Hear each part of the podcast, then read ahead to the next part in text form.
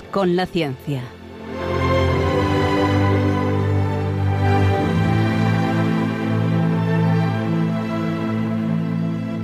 Dirigido por Javier Ángel Ramírez.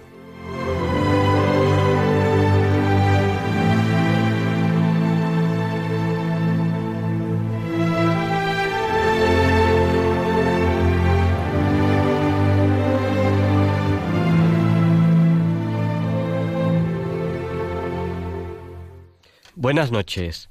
Estamos en Diálogos con la Ciencia, el programa para ti, que sabes que la verdad existe y la buscas. En Radio María, gracias a Dios, todos los viernes en sus dos primeras horas.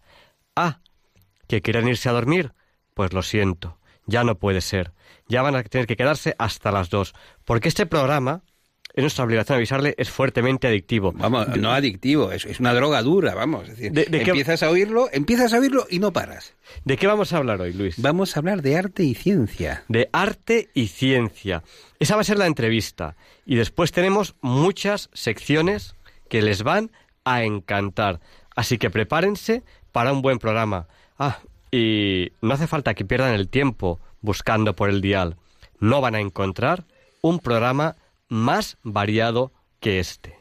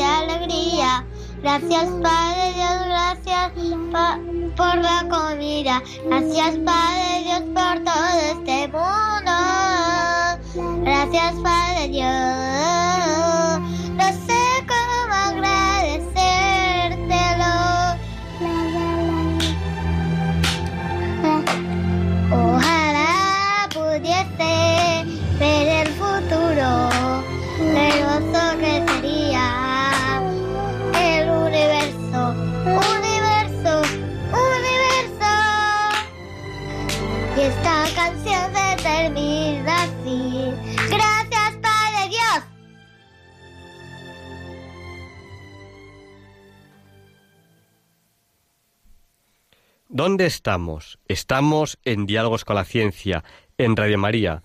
¿Cómo nos pueden ustedes escuchar? Muchos de ustedes están ahora mismo escuchándonos en la radio, en la frecuencia modulada. Hay otras personas que nos están escuchando en la TDT. Piensen en esta opción si ustedes viajan y no conocen la frecuencia de Radio María, o si ese día no funciona la frecuencia, porque la tecnología falla a veces, como el WhatsApp. No tenemos WhatsApp esta semana, igual que la semana pasada, porque se nos rompió el móvil donde teníamos el WhatsApp. Y bueno, durante la semana he respondido a algunos WhatsApps que teníamos, pre- que teníamos retrasados eh, de la semana pasada que ustedes nos escribieron y no teníamos WhatsApp en la radio eh, porque lo he instalado en una tablet, pero ya no está. Entonces, hasta que no nos llegue el teléfono nuevo, me parece abusivo decirles que recen para que se, para que se arregle el teléfono. No, Rece- ustedes recen para que se arregle el mundo. Lo del teléfono yo creo que puede esperar un poquito, que no pasa nada por no tener WhatsApp un par de semanas. Y, y bueno, y yo sé que muchos de ustedes nos escuchan por internet, a través de apps, de aplicaciones para dispositivos móviles o en www.radiomaria.es. Y alguno de ustedes, yo sé que no nos escucha ahora, porque es viernes 18 de enero de 2019. Quédense con nosotros, solamente les queda un día por madrugar, pero ya es viernes. Son las 0 horas 5 minutos, pero yo sé que alguno de ustedes ahora mismo, ahora mismo, está durmiendo. Hablaremos bajito para no despertarle. Y están escuchando este programa en el podcast unos cuantos días después. Bueno, pues ahí tienen esa posibilidad. Escucharnos en el podcast si por lo que sea ustedes se quedan dormidos en el programa. Que vamos a hacer todo lo posible para que no despertarlos, sea para despertarlos. Pues vamos allá enseguida con esta Oye, ¿puedo decir una cosa, Javier Ángel? Que me Lo hace que ilusión. consideres oportuno. Ay, Me hace ilusión, es que me lo ha dicho un oyente canario. Quiero decir que son las... ¿Qué hora es ahora? Son las 11 y 5 minutos en Canarias, una hora más en la península. Pues esa es la hora que tenemos ahora. Bueno, sí, cinco, todavía hay cinco. Qué, qué largo es este minuto, gracias a Dios. Que los minutos sean largos hasta las dos de la mañana. También hay que pedir eso al Señor. Bueno, pues ya saben ustedes cómo presentamos la entrevista de la semana. Hoy de qué vamos a hablar, Luis, para que si algún oyente estaba despistado. Pues vamos a hablar de ciencia y de arte y vamos a hablar con una de las grandes expertas en arte que en España, que es doña Erenia Trillo. Bueno, pues no se asusten, sobre todo si van conduciendo, escuchándonos, no se asusten, porque aquí viene la cabalgata de las Valquirias, que es como empezamos la entrevista de la semana. Las Valquirias, que llevan a los guerreros caídos en combate Hasta el Valhalla. Hasta el baja. Aquellos que luchan valorosamente y que luchan honradamente.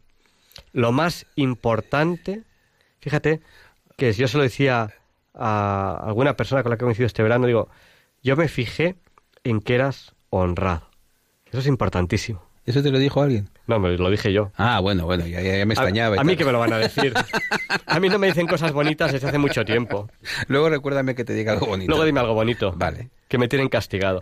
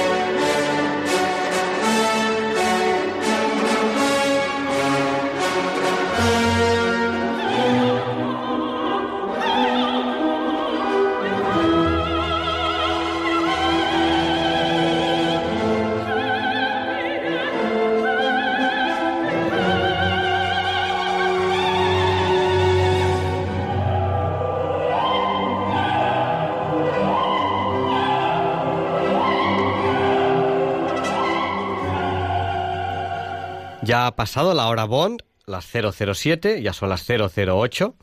Así que vamos a entrevistar a doña Elena Trillo. Erenia, Erenia. Erenia, ay, Erenia. Perdón, perdón, perdón. Suerte, suerte que está aquí Luigi. Luis, si no llegas a estar aquí, yo las- eh, la semana pasada que tenías examen, eh, hice lo que pude. Pero, pero bueno, ¿qué, te- qué- qué tal te fue el examen? Por lo menos aprobaste, ¿no? No, no se sabe todavía. No, no se sabe todavía, no se sabe, por favor. Si nos está escuchando el profesor de Luis Español, que le apruebe, porque como no le apruebe, luego no, me- no viene aquí a la radio y me tiene despistadísimo. Bueno, pues tenemos a doña Heredia Trillo. Erenia, Erenia, con N. Erenia, Erenia. Erenia. Ah, lo, he dicho bien. Tiene triple formación lingüística, artística y jurídica. Trabaja con las principales galerías y casas de subastas españolas y, Y extranjeras. extranjeras. Y eh, se trata de un mundo muy peculiar en el que la ciencia tiene mucho que ver. Eh, buenas noches, Erenia. Buenas noches. Bueno, pues, y vamos a hablar de arte y ciencia. ¿Cómo empezamos? Pues Pero- yo, yo, yo pienso que hay que empezar preguntando qué, qué relación puede haber entre el arte y la ciencia. A Pues su yo, juicio. bueno, an- antes de nada, muchísimas gracias por la presentación. Habéis sido tremendamente generosos. eh, creo que voy a llamar muy a menudo. Y, y gracias a ambos, sobre todo a ti, Luis. Y bueno, pues entre arte y ciencia mm, existe la misma relación muy íntima que, puede existir a lo largo de, de toda la humanidad, incluso entre religión y ciencia. En el fondo es, mm, son relaciones que se alimentan las unas con las otras. Eh, todos los grandes mm, artistas de la humanidad, especialmente del Renacimiento, han sido grandes científicos. Y en algunos casos, como en el caso de Ramón y Cajal, grandes científicos han sido grandes artistas. Bueno, un tema interesantísimo. Nos ha hablado de- del Renacimiento. Eh, yo creo que cuando nos habla del Renacimiento, arte y ciencia, a todos nos viene a la cabeza alguien como a lo mejor Leonardo da Vinci, eh, que era científico y un gran artista. Eh, ¿Qué nos puede contar al respecto? Pues mira, Leonardo da Vinci es el más conocido. Sin embargo, mm, todos los grandes artistas renacentistas tenían una muy muy buena formación, sobre todo respecto a las matemáticas, a la proporción y a un número que es eh, clave en las matemáticas, como es el número el número pi o el número de, de la divina proporción, que también estaba muy presente, pues en sobre todo en pintura religiosa y, en pintura también del Renacimiento, como os decía, eh, viene, de, viene de lejos. el Partenón, los frisos del Partenón tienen esa relación entre el número pi, que sí, que se llama precisamente así en honor a Fidias, que era un grandísimo escultor de, de 500 antes de Cristo. Insistimos para el público, no es el número pi 31415, es el número fi oh, en honor de Fidias. En honor de Fidias. De Fidias que es 1,618 y muchos más que yo no me sé, pero... y ese número es importante porque realmente aquella es una proporción agradable, ¿no? Es decir, el, ¿cuál es el motivo de que se hagan edificios en donde está la relación phi? Pues eso lo sabrá muchísimo mejor respecto a los edificios, eh, Javier, pero la proporción áurea la tenemos en absolutamente las grandes obras de arte, eh, como por ejemplo las Meninas, la tenemos la proporción áurea presente, la tenemos en obras de Adán y Eva, de Durero, de Giordano, de absolutamente todas. La, proporción áurea es la que te da la estética, la que te da la simetría, que al final te aporta la belleza que el ojo mm, de la persona sensible al arte puede captar y a veces no lo pensamos, pero algo que nos gusta, que nos parece bello, como pueda ser una flor, todo tiene su proporción áurea. Áurea que, que, viene de oro y yo me acuerdo que el profesor que teníamos en arquitectura que nos hablaba de estética y composición, que se llamaba así la asignatura, nos decía, todos habréis oído decir que sobre gustos no hay nada escrito. Dice, pues no, señor. Dice, hay muchísimo. Dice, lo que ocurre que hay que, lo que, ocurre que, hay que leérselo. Claro, esa es la cuestión. ¿Cómo se llamaba este señor? Ay, mi profesor, ay, no me acuerdo de estética y composición, hace mucho tiempo. Pero, y el, el, el número de auro, que es esa relación que eh, no lo pensamos, pero se usa muchísimo incluso eh, comercialmente. Por ejemplo, eh, si pensamos antiguamente el tamaño que tenía las cajetillas de tabaco, sí. era exactamente esa proporción, la proporción áurea. Un lado medía exactamente 1,61, 80, 33, 98, 87, 74, 98, 948 veces el otro. Puntos suspensivos. Jolines, ¿cómo se nota la formación?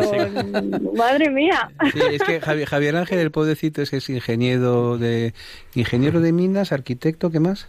Doctor, doctor arquitecto, ¿no? Hiciste el doctorado en arquitectura. No, en ingeniería de minas. En, tratamiento de aguas mediante sistemas pasivos. También es piloto de avión y piloto de, nave. Vamos, que es tonto el pobrecito.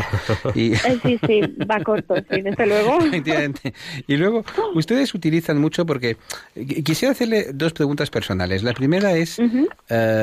¿Cómo se realiza una valoración? Es decir, usted cuando está trabajando, usted trabaja para casas de subastas, para colecciones privadas, para inversionistas, para eh, bancos, para entidades financieras. ¿Usted cómo realiza una valoración y dónde entra la ciencia en ese ámbito?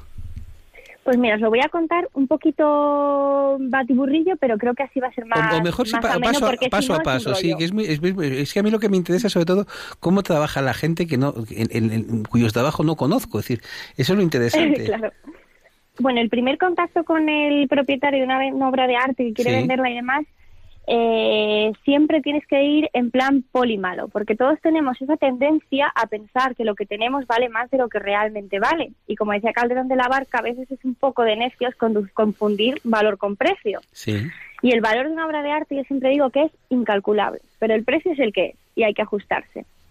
Y, y, comenzamos pues haciéndole una pequeña ficha técnica, tomamos medidas de la pintura, en este caso vamos a hablar de pintura, tomamos medidas, tomamos fotografías y empezamos por las técnicas baratas de datación, como la luz transmitida o la luz rasante. Por ejemplo, para los cuadros, eh, vamos a hablar de pintores muy conocidos para que sea más, más sencillo. Un cuadro de Van Gogh, Van Gogh utilizaba muchísimo el empasto, una pintura con mucha traza, con muy matérica, con mucha base. Entonces, con la luz rasante es una manera barata de poder ver la autenticidad de una u otra, mm, explicado por encima. Luego, lo que más usamos, que además es eh, lo que más triunfa en las fotos de Instagram, es la luz ultravioleta. Con la luz ultravioleta vemos eh, los repintes. Los repintes brillan y entonces se ven o las capas de barniz, etcétera, y eso te permite datar bastante. Luego, pues la más conocida, que no se usa casi nunca porque es carísima y, bueno, tiene sus detractores, que es la datación por carbono 14, rayos Sí. X. eh, luego ya, pues nos vamos a unas un poquito más agresivas, como la espectrometría. Esa es muy invasiva y hay muchas galerías que no la usan. Incluso se han hecho análisis de ADN en pinturas porque se encontraron pues pelos de pincel y bueno, pues para, para ver si así sacaban una atribución que pues luego no conseguían sacar. Sí. Sobre todo esas y los infrarrojos y el análisis electroscópico. Y la que más me gusta a mí, que me encantaría aprender muchísimo de ella, es la dendrocronología, que es la datación de madera sí. por eh, pues por los anillos, la medida de dónde venga, la- el tipo de madera que se usaba en cada tabla, etcétera. Bueno, yo me acuerdo un día que acompañé a un amigo común, porque yo la conocí a usted en el marco de una fiesta que daba, yo creo, el mayor experto mundial sobre pintura flamenca, que es don Matías Díaz Padrón, y recuerdo un día que acompañaba a, a don Matías a ver un cuadro de un cuadro de un señor pues que creía tener y que de hecho tenía un murillo no en su casa. Y entonces me acuerdo que descolgaba descolgaba el, el, el cuadro e inmediatamente don Matías dice bueno el lienzo es original y tal a mí me deja Matías, es impresionado sí, impresionante. es impresionante. Es decir Mm. un señor que como tiene experiencia y ha publicado unos 500 artículos no en revistas científicas y tal eh, sobre el asunto y algunos de los libros más importantes de, de, de la historia de la pintura en, en, en España y en. Europa, pues eh, realmente, eh, ¿cuáles son los últimos que ha hecho? ¿Ha sido el de Rembrandt? ¿El, del, el de Van, Van, Van El del siglo de Rubens en el Museo del Prado. Van Dyck en España. Y el de Jordaens, el último que ha Y el de publicado. Jordaen, sí, que, no es ninguna tontería. Entonces, realmente, cuando No, no. vas con unos expertos así y tal, como Renia Trillo, como Matías de Espadrón y tal, pues te pones de buen humor porque dices, "Bueno, hay gente que sabe, hay gente que sabe de lo que habla. Y entonces, cuando ustedes han determinado pues la autenticidad de una pieza, ¿cuáles son el, ¿cuál es el camino que siguen eh, ustedes para realizar la valoración? Es decir, ¿en qué se fían? ¿En los precios de las, de las demás galerías, lo de las subastas? ¿Qué es lo que hacen? Eh, bueno, te fijas obviamente en unos parámetros habituales como el- las ventas que ha alcanzado el autor, tipo de obra, uno que a mí no me gusta mucho, pero bueno, tamaño, Sí. tema, ejecución, época del autor y demás. Y luego, pues bueno, o sea, sobre todo en arte contemporáneo es muy interesante dejarte llevar por ese sentimiento que te despierta la pintura o que te despierta la obra de arte Sí. es realmente en artistas actuales o con- de hace poco, contemporáneos, por así decirlo, y modernos, lo que, lo que consigue crear grandes artistas, que haya alguien que tenga la visión su- suficiente para verlo, como por ejemplo con una artista española que está entre las 335, creo que es, mejor cotizadas del mundo. Es una artista gitana, originaria de, de, de Huesca, eh, una mujer con una vida muy complicada y ahora pues está en el, en el Olimpo de los pintores, con, con un galerista de Londres, etcétera, porque alguien tuvo ese olfato Sí. y vio que tenía ese don. Sí, es verdad que a veces hay gente que carece de olfato. Cuando uno piensa que Van Gogh no vendió más que un cuadro en su vida, se queda uno asombrado, ¿no? Es decir, pero bueno, ¿dónde Claro. estaban los galeristas? ¿Dónde estaban los expertos? Y dígame. ¿por qué, ¿por qué se hizo usted experta en arte? Cuénteme. Bueno, yo experta, a mí es una palabra que me queda todavía, yo te la agradezco con todo mi cariño, pero me queda todavía muy grande, sobre todo si me metes en la misma conversación a, a Matías Díaz Padrón, que, por cierto, aprovecho para decir que deberíamos cuidarlo más en este país, porque tenemos a un experto que la Real Academia Belga lo tiene cotizadísimo Sí. y nosotros no le hacemos caso. Y es el mejor experto en Rubens, en Rubens actualmente y en pintura flamenca. Y tiene, mm, es una persona accesible que enseña todos los días a los que lo conocemos. Y debemos cuidarlo mucho más. Sí, es un monumento Pero bueno. vivo, vamos. Es una cosa Exacto, impresionante. es una enciclopedia viva. Es el Google de la, es el Google de la pintura flamenca. Es alucinante. Eh, y lo que te iba a decir, pues eh, me he perdido, Luis. No, no, pues es, es de lo más normal. Es ¿Por qué se hizo usted experta en arte? Porque- Bueno, y usted protestó y grande. usted protestó diciendo yo, no tengo soy mucha experta. motivación tengo mucha motivación que es lo importante no dedicarle horas querer meterte un sábado en, en un archivo y, y irte con un, con bastante asma porque bueno estás viendo papeles de, de muchos años por así decirlo Sí. yo eh, me hice a mí siempre me ha gustado de pequeña mi madre que seguro que está escuchándolo hola madre eh, me regaló un, un maletín de pinturas porque yo pintaba mucho, pero claro, no tenía ningún don para la pintura. Entonces, poco a poco, sobre todo gracias a ella, que pues es una mujer cultísima, con muchísima formación y mucha sensibilidad, eh, pues me fui interesando, me fue gustando la pintura y, y bueno, pues eh, siempre me he estado formando al respecto y me surge, sobre todo. Eh, Me mire, surge poco a poco. Se va un poco la señal. A ver. sí, no, no- ¿Ahora? Sí, ahora mejor. Vale, perdonad. nada, no pasa nada. Vamos a dar paso ya a nuestros oyentes, que aquí en Diálogos con la Ciencia tenemos muchas personas que les encanta preguntar cosas al entrevistado, y son de, de- de muchos lugares de, de España, incluso de, de- de lugares por ahí lejanos eh, en otros países, a veces nos llaman también. Eh, y, y entonces vamos a abrir ya el micrófono a, a los oyentes. El número al que tienen que llamar, si desean hacer alguna pregunta a Erenia Trillo, con la cual estamos hablando de arte y ciencia, es el 91 005 94 19, que se lo vamos a repetir por si a lo mejor no tenían papel o bolígrafo a mano. Lo único que sí que les vamos a decir es que no tarden en llamarnos porque damos un tiempo para preguntas y luego continúa el programa y luego hay personas que nos llaman después y no, ya, ya después ya, Se siente. ya, ya- ya- ya no damos paso a las llamadas. Pues el número al que tienen que llamar es el 91 005 94 19. Y mientras recibimos las primeras llamadas, yo quería preguntarle a, a Irene Trillo que, bueno, se subastan dibujos de Ramón y Cajal que son dibujos de, neuronas. Eh, a su juicio, ¿son obras de arte estos dibujos? Es que esa es la eterna pregunta, porque eh, llamar arte a algo que tiene una intención meramente científica o de representación hoy en día está bastante discutido. Hay expertos que consideran que es banalizarlo.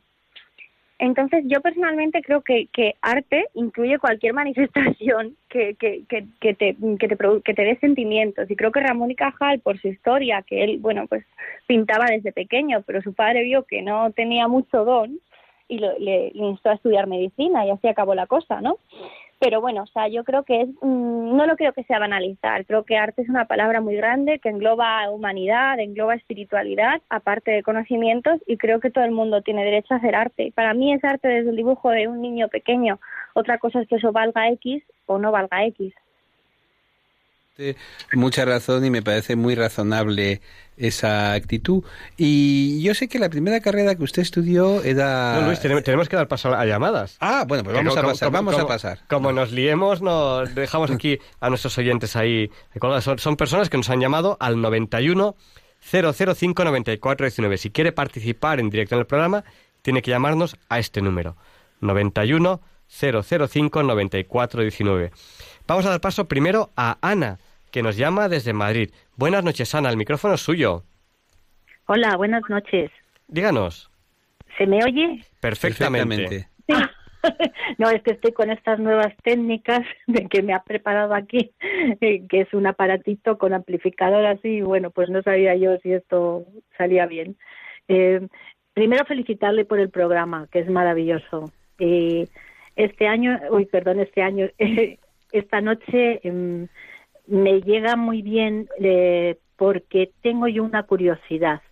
¿Dónde, si uno tiene un cuadro, eh, se puede llevar para que vean si vale algo o no vale nada? Ujú. ¿Dó- ¿Dónde nos pueden tasar el cuadro, no? Un cuadro que uno tenga, una persona. Pues Perfecto. Sí, Ana, An- Ana, ¿le respondemos por, por la radio? Muy bien. eh, A, a ver si ahora les puedo yo ir con este aparato. Mucha- Pero muchas bueno, gracias. Hasta ahora. A ustedes, buenas noches. Pues díganos, eh, Erenia, ¿dónde lo Buenas puede noches, llevar? Ana. Muchas gracias por su llamada y me alegro que le guste el programa porque yo me voy a hacer fan desde hace ya unos cuantos podcasts, pero creo que lo voy a empezar a oír en directo. Pues mira, cuando uno tiene una obra de arte, normalmente eh, suele llevarla a una casa de subastas.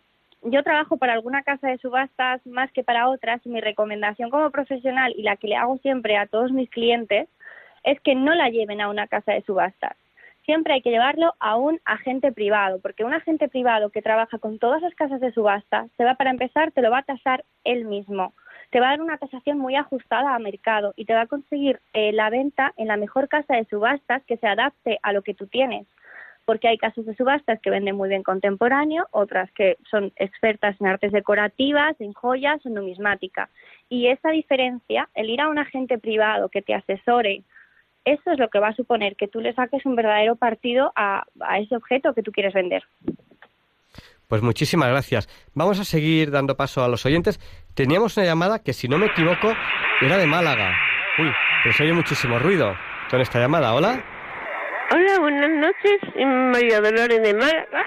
Buenas noches, María Dolores. Se oye un poquito de ruido. Díganos. Mire, pues resulta que mi madre tenía una inmaculada preciosa, de grandes dimensiones. Y yo, sin darme ni cuenta, al bajarla un día, con la, el pico de la cómoda la rajé. Vaya. Pero creí que era buena y de calidad. Pero tan tonta que la tiré. ¿Qué pasa con eso? ¿Qué, qué- qué se, qué se podía haber hecho a lo mejor para repararla? Eso. La- Bueno, pues le, le respondemos por la radio. Gracias. Gracias a usted. Bueno, pues, ¿qué le podemos decir a María Dolores? Si, si, si a otra persona le ocurre algo parecido, ¿cómo pueden reparar una obra que piensan que puede valer algo? ¿Cómo pueden repararla? Bueno, yo lo primero es decir que tenemos restauradores maravillosos en España, que por favor nadie se arriesgue, nadie se arriesgue y, y- y cree un nuevo Homo porque sería horrible. Nadie, sa- tenemos obras maravillosas en casas que nunca se lo imaginaría y los restauradores se pueden hacer un presupuesto sin compromiso. Mi mayor consejo es no tocarla, dejarla como está y sobre todo llamar a un restaurador, porque mm, si es una obra buena, incluso el propio restaurador puede mm, no cobrarte y sugerirte que la vendas. Entonces, hay que cuidar el patrimonio y sobre todo no pasa nada porque hay mucho arte, o sea que por uno perdido no nos vamos a llevar las manos a la cabeza. Y vamos a, a dar paso que nos ha llamado al 91 005 9419. Si quieren participar en el programa tienen que llamarnos a ese teléfono al 91 005 9419. Pues nos ha llamado a este teléfono María desde Madrid. Eh, buenas noches María, el micrófono es suyo. Hola, buenas noches, ¿qué tal? Buenas noches. Buenas noches. Bueno, pues mira, yo eh, he estado escuchando muy atentamente y la verdad que es que me ha encantado cómo, cómo se expresa eh, doña Erenia. Y nada, eh, me había parecido que ustedes habían comentado que eh, había estudiado como se- que, que había estudiado algo de jurisdicción, ¿puede ser? Lingüística, artística y jurídica. Esa es su formación, triple Jurídica. formación. Vale, pues eh, es que claro, o sea, todo esto es como Sota Caballo y Rey y ya cambió todo esto por algo muchísimo más creativo. Y me llama mucho la atención el cambio de una cosa a otra. Eh, ¿Por qué hizo ese cambio?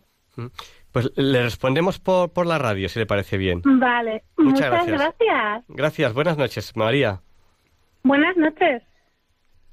Pues, eh, Pues díganos. Mucha, bueno, gracias. Lo de Doña, la verdad es que tengo 30 años y me estáis sumando como 15, pero muchísimas gracias por tu llamada, María. Y supongo que esto es un camino que, que, bueno, pues que a veces se abre. Yo muchas veces lo comparo pues a, a la vocación religiosa que puede sentir una persona. Pues esto al final es un camino y tienes que decidir por dónde vas. Ni siquiera te puedo decir una razón exacta mm, que se salga de pues pasión por el arte y que me encanta mi trabajo y eso es lo que me permite hacerlo bien. Eh, ayer estuve hasta las 12 de la noche trabajando y mm, te, da una satisfacción muy grande el hecho de dedicarle todo el tiempo que puedas y conseguir resultados satisfactorios. Doña Erenia, una cosa que me encantó que fue su encuentro con Italia a través del latín. ¿Podría contárnoslo? Porque es una cosa que yo creo que estimula a todos nuestros oyentes a estudiar y a los chicos jóvenes que nos estén escuchando a estudiar. Cuéntenos. Pues de mil amores te lo cuento, Luis. Mira, eh, al igual que hay olimpiadas de matemáticas y de física y química en el segundo de bachillerato, también hay unas menos conocidas y sobre todo menos concurridas, que son las de latín o las de griego. Está el certamen Ciceronianum, que mm, consiste en traducir a Cicerón, que además es muy difícil porque era un autor muy prolífico, tienes que identificar la obra. Sí. Y está también el certamen Pitia, que es el de griego. Y bueno, pues yo tuve la, la inmensa suerte de, mm, bueno, pues de, de- de que me seleccionaran en el concurso nacional y me tocó pues irme a Italia a- al concurso internacional. A raíz de ahí, pues mm, fue, fue todo seguido. ¿Tuvo usted un flechazo con, la, con el arte en Italia? Ya lo había tenido de antes, pero bueno, yo creo que, que fue bastante definitivo. Yo creo que nuestros oyentes tenemos que recomendarles siempre que puedan que vayan a la capital del catolicismo, que Roma es una ciudad bellísima. Y toda Italia. Es bellísima y es, tiene una, una belleza muy caótica, además, muy especial. Vam- Vamos a dar paso a un par de llamadas más. Ya no sé si va a dar tiempo a dar eh, mucho más paso a llamadas, pero si, aún si algún oyente nos llama al 910059419, aún lo podemos coger. Se lo repito más despacito porque sé que cuando se va acabando el tiempo hablo muy deprisa. 91005 9419. Les vamos a pedir brevedad a, a, los oyentes que están llamando porque ya nos queda muy poquito tiempo para la entrevista. Damos paso a José que nos llama desde Getafe. Buenas noches, José. Sí, bu buenas noches. Díganos. Mire usted, soy oyente de ustedes. Oigo la radio diariamente eh, a las 3 de la mañana hasta las 4 de Rosario. Y me gusta quién son los cronistas que dan a esas horas. Son maravillosos. A las 7 de la tarde también lo escucho. Escucho a la edad mía maravilloso a ustedes. Día todavía puesto. Y me gustaría un saludo a las 3 de la mañana lo que dan el rosario. Ella una vez no me lo cogen como natural. Así para ustedes, un gran saludo a mi edad. Es maravilloso. Y la, la hermana Carmen Pérez, quise hablar con ella también. Extraordinaria. Y el señor obispo a las 2 hasta las 3 que termina. Y luego el alma al padre que, que da, que da la crónica hasta las 3 escuchando. Así que a las 3 de la mañana pongo diariamente, ¿eh? Pues muchas gracias. de la poca persona que a las 3 lo pueden escuchar. Me gusta ver quién son los hermanos que escuchan a esa hora, ¿eh? Muchas gracias, Un José. saludo y muchas gracias por todos los saludos, ¿eh? Muchas gracias. A ustedes. Adiós, buenas noches. Buenas noches, gracias, José. gracias. Bueno, vamos a dar paso a un par de llamadas más que nos han llamado al 91 005 9419. Ya no va a dar tiempo a, a mucho más. María nos ha llamado desde Aravaca. Buenas noches, María. Díganos, el micrófono es suyo. María. María nos llama desde Aravaca. Buenas noches, María. Pues después le daremos paso, María. De momento la dejamos aquí, aquí a la espera. Y Antonia nos llamaba desde Córdoba. Buenas noches, Antonia. Hola, buenas noches. Díganos. Mire, rápidamente. Mire, yo es que le quería preguntar que, a ver, que ahora hoy en día como se le llama arte a tantas cosas feas, yo, yo digo que muchas veces, yo digo que, mm, que ya puede parar eh, el oro y el moro, que hay cosas que, que salen, bueno, yo creo que es que son hechas expresamente para, para, para herir, ¿no? Yo creo que no sé yo ya hasta qué punto eso está hecho a llamarla para de, pa, pa, pa- para destruir la, la belleza, para destruir la realidad, no sé. ¿Qué razón tiene usted? ¿Qué razón tiene usted? Yo, yo- y entonces yo lo que le quería preguntar era eso, digo que mm, que si es verdad esa expresión que yo tengo, esa impresión que a mí me Va- da. vamos Yo a preguntarle a doña Erenia, a ver ¿eh? qué piensa ella. ¿Qué piensa usted, doña Erenia? Pues mu- muchas gracias. Le respondemos por la radio, Antonia. Muchas gracias por llamar. Gracias, gracias. Pues, eh, eh, Ere- Erenia, díganos. Pues, eh, Antonia, tienes. mm, yo no te puedo dar la razón porque, como profesional, tengo que defender todas las vertientes artísticas, incluidas las más incomprensibles. Pero. Me ha gustado esa cosa diplomática, las más incomprensibles. ¿Qué iba a decir? no, pero sí que es verdad, y esto es una cosa que, que, que suele ocurrir bastante. Al principio te encanta mm, todo lo antiguo, los grandes maestros, todo aquello que, que, tiene por lo menos 100 años. Y conforme va pasando el tiempo, descubres otro tipo de arte. A mí esto me ha pasado hace relativamente poco. Descubres, por ejemplo, mm, esos mm, magníficas arpilleras de Manuel Millares, que vende muy, muy bien. Y la mejor casa de subastas que vende Manuel Millares es española, precisamente. Y hay que decirlo, porque cuando somos los primeros también tenemos que decirlo. Eh, y poco a poco el ojo se cambia, se cambia la visión y vas evolucionando. Es como cuando eres pequeño y no comes tomates ni yogures y luego de repente un día con 28 años te sorprendes comiéndote un tomate y cenándote un yogur. La cosa va cambiando. Bueno, pues impresionante. De todas maneras, eh, yo creo que nuestro oyente se refería a veces que haya arte que, que, que hiere... eh, Blasfemia, blas- sí. blasfemias, eso. Yo, en mi opinión personal, yo, yo mi, mi parte artística viene más por arquitectura que por ingeniería. Yo creo que para tanto en arquitectura como en ingeniería hay que estar enamorado de lo que uno hace y cuando uno está enamorado es cuando sale el arte. Yo siempre pienso en, en ese Dalí enamorado, Sí. eh, con amor a veces no correspondido, pero da igual, eh, haciendo arte, eh, esos artistas que les da igual eh, la hora porque no duermen, porque cuando uno está enamorado no come, no duerme, no hace nada, porque el arte le sale, le sale sin, eh, le, le- le rebosa. Y, y claro, el artista que a lo mejor no tiene eso, pues a veces la forma de darse a conocer, por desgracia, es hacer algo un poco llamativo y, y bueno, es, es- Sí. es muy fácil bla- blasfemar contra los cristianos mm, y bueno, ojalá Sí, fuese sale gratis, o sea, Sale- gratis. Sale gratis. Pero realmente eso no es problema del que lo ve, eso es problema del que lo expresa. Siempre es como cuando te dicen, pues cuando alguien se enamora y se enamora de alguien indebido, pues siempre hay un roto para un descosido y nunca, no tienes, quizás la manera de expresar el arte de ellos es distinta. Sin embargo, la magia del arte es que se permite la libertad. Y yo creo que en ese, en ese tipo de casos, pues ya depende un poco de la deontología profesional del artista y del galerista, que también tendría mucho que decir al respecto, pero bueno, nos vamos a callar, que si no mañana me tiran piedras. Y eh, no ofende quien puede, no ofende quien quiere, sino quien puede. Y yo creo que mm, cuando llegue en tu sensibilidad debes aplicarte eso. Bueno, a veces, a veces es difícil. Vamos a, Sí, dar paso eh, a, a do- a- a María desde Aravaca y, y otra persona que se llama de Madrid, creo, creo recordar que era Carmen, pero muy rápido y ya terminamos con la entrevista. Eh, María de Aravaca, que le hemos dado paso antes y no, no, no nos ha podido coger el teléfono. Díganos. Vamos a ver. No, yo le quería preguntar, porque me entusiasma el tema de esta noche. Bueno, me entusiasma siempre, pero esta noche me encanta porque yo tengo la carrera de música y soy muy melómana. Y le quería preguntar sobre la proporción áurea que ha hablado, que si había una una definición concreta para los inexpertos, porque yo la veo como la perfección, la armonía, la belleza, y no sé bien si ella ha dado un- una definición concreta. Y, y además también le quería preguntar, ella ha hablado mucho de los cuadros, a mí me entusiasma la pintura por lo visto, si- hoy por lo visto, siendo española por supuesto más todavía por todos los tesoros que tenemos aquí, si además en la música también puede haber esa proporción áurea. Claro, es que la hay. ¿Verdad? Sí, pues Claro. nada, le, le- le respondemos, o damos paso a la última llamada, ya respondemos a las dos y ya, ya terminamos la entrevista. Muchísimas gracias y fantástico. Me ha- Gracias. Me, ha gustado muchísimo. y antes, de, gracias. antes de responder vamos a dar paso a la última llamada, que es desde Madrid. No, no sé si era María o Carmen, ahora mismo no estoy seguro. Buenas noches. Hola, soy Carmen. Buenas Carmen. noches. Carmen, gracias. discúlpeme que me gracias con el por nombre.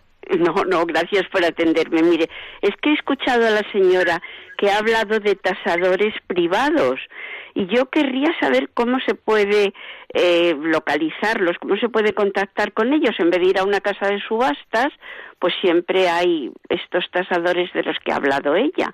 Me encantaría que me dijera cómo se puede localizar. Perfecto. Pues le, le respondemos ya estas dos preguntas en antena y ya. pues, Perfecto. muchísimas gracias a usted.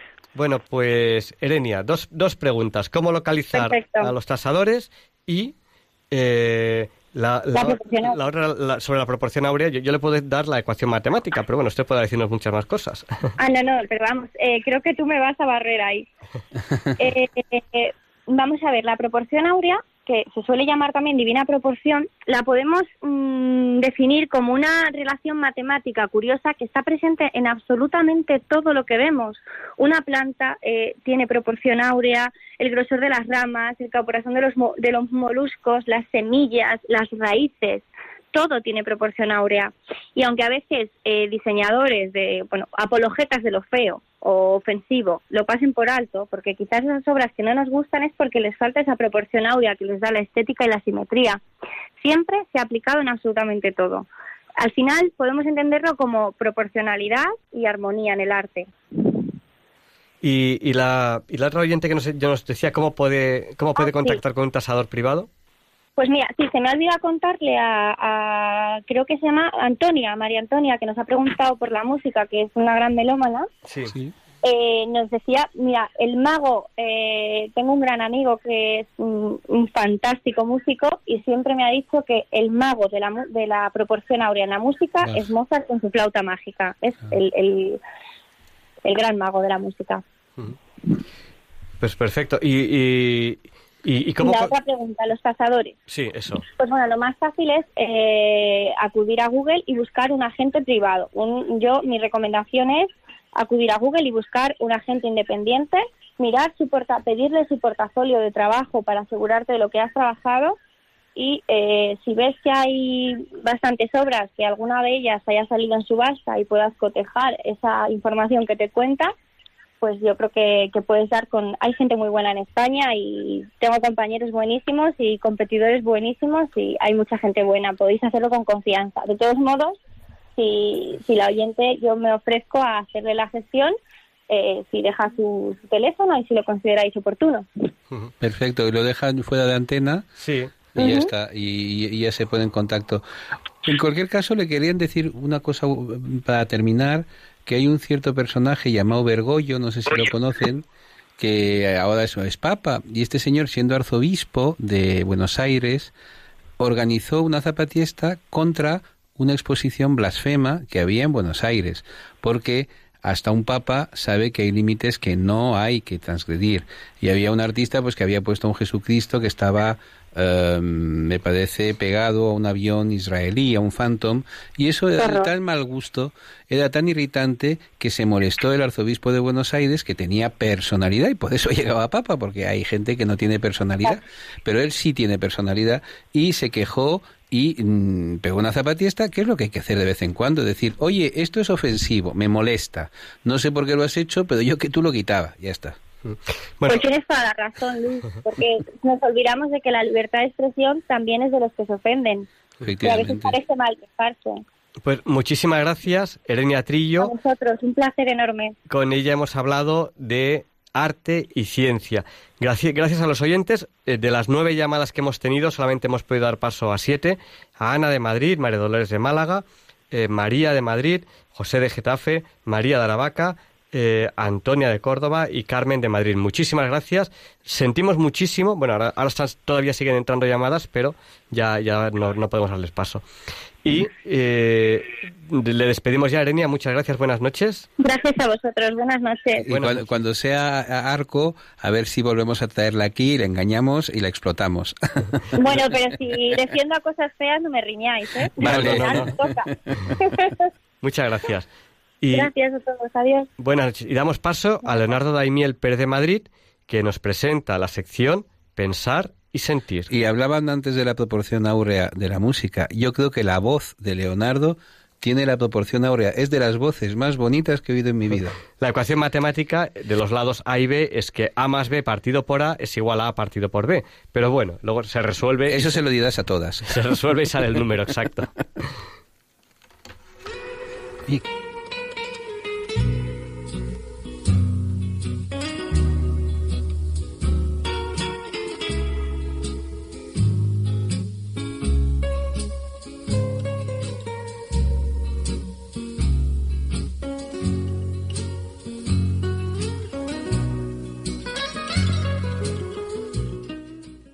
Buenas noches, queridos oyentes de Radio María. Les voy a leer hoy en Pensar y Sentir un texto escrito por una persona que me honra con su amistad. Su nombre es Jesús González Velasco, licenciado en Derecho en la Universidad de Valladolid, su ciudad natal, con premio extraordinario de licenciatura. Realizó el doctorado en Italia, obteniendo la máxima calificación y el premio extraordinario de doctorado Vittorio Emanuele II. Ha sido profesor titular de Derecho del Trabajo y magistrado de lo social, obteniendo ambas plazas en sendos concursos oposición. Jesús González Velasco es autor o coautor de diez libros sobre temas jurídicos. Ha escrito también un- unos 150 artículos publicados en revistas de ámbito nacional. Habitualmente reflexiona también sobre temas humanísticos y de actualidad. Y sus reflexiones las hace públicas a través de las redes sociales. Una de las más recientes la ha titulado Personal Sanitario, actitud en centros oncológicos. Y refleja ciertas situaciones en las que nos podemos encontrar alguna vez, por lo que me ha parecido interesante compartirla con ustedes en Pensar y Sentir. Dice así, vengo acompañando durante las últimas semanas a un familiar que necesita tratamiento para una afección tumoral que ya le han diagnosticado. Para acompañarle no solo he ido y estado esperando con él a que le llamaran para aplicarle el tratamiento, sino que he entrado en la sala en la que se presta atención a los enfermos, cada uno de diversa entidad y gravedad. He visto en estas visitas con mi familiar algunos pacientes con caras tristes y deprimidas. También he visto a otros con cara de esperanza, incluso con sonrisas o saludos amables a quienes entraban o salían. Me parece totalmente normal, ya que cada persona tiene un proceso de valoración de su situación que en unos casos es positiva y en otros casos no lo es. Y me parece oportuno resaltar aquí que todas las personas que prestaban la atención sanitaria en ese centro de oncología trataban a los pacientes sonriendo, con un acogimiento cariñoso, diciendo palabras de estímulo y de esperanza, que en ningún momento se expresaron en forma gomosa, ni con fórmulas tópicas del estilo de anímate, ten una voluntad positiva y otras similares, las cuales tantas veces hemos oído y que generan un cierto rechazo y hasta cabreo, porque ¿qué más quisiera el que sufre que tener buen ánimo y receptividad? Sencillamente no sabe cómo llegar a esa situación que se le dice que tenga. Cuando se utilizan estas expresiones eh, tan pobres y rácanas, no ayudamos a los enfermos, sino que se ponen en guardia frente a esas metas para las que no se les prepara. Pero yo he visto en el centro al que asiste mi familiar que todas, todas las personas que realizan su actividad sanitaria reciben a cada enfermo con una sonrisa, le atienden con la mejor proximidad, le brindan alguna opinión estimulante, breve y fundamentada. Por ejemplo, no te preocupes porque este nivel que tienes en la analítica lo vas a superar. O continúa actuando como te recomienda el médico y ya verás como en la próxima analítica tendrás un resultado más favorable. Consúltanos cuando quieras. Te veo con una cara más serena que la semana pasada. Estás cogiendo peso. Además, durante el tiempo en que he estado allí, acompañando a esa persona de mi familia, entró una voluntaria, según ponía en su bata, perteneciente a la AECC, Asociación Española contra el Cáncer. Ofrecía caramelos u otras golosinas a cada uno de los enfermos que estaban recibiendo tratamiento en los diversos sillones que tiene ese centro. Unos pacientes aceptaban el obsequio y otros no lo deseaban. Pero la voluntaria no abandonó en ningún momento su sonrisa serena y empática. Quienes no somos personal sanitario tenemos que proceder de manera diferente, porque nuestro intento de ayudar no podemos basarlo en los resultados favorables de las pruebas o análisis clínicos. Y no todos los pacientes están allí o fuera de allí acompañados. El camino es una sonrisa, un saludo, dar la mano a esa persona, sentarse a su lado y preguntarle algo sencillo buscando un diálogo, una comunicación, ofreciéndole la posibilidad de desahogarse. Si se consigue el diálogo sencillo y se propone otro día para volver a hablar, el paciente capta que interesa a quien le va a ver Ayuda mucho mirar a las personas con ojos francos y acogedores. Concluyo. Me parece tan importante la buena atención técnica de los facultativos como el trato de acogida individualizado y de empatía de todo el personal sanitario para quienes están sufriendo y a los cuales se da un pequeño estímulo, verosímil y utilizable, para que sigan adelante con una dosis adicional de capacidad de mejora, habiendo recibido un trato cordial, con cariño real y sonrisas personalizadas.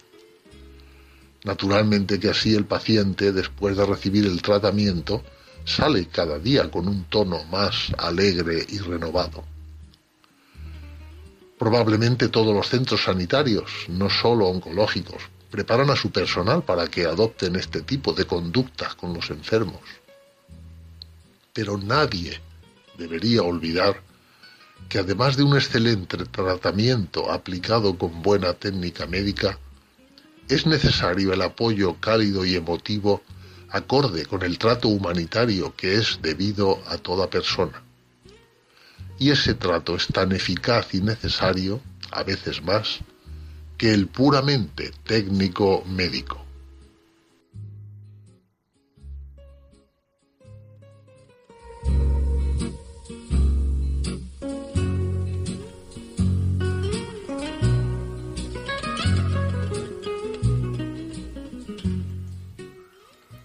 Y Luis Antequera nos explica por qué hoy, 18 de enero, no es un día cualquiera.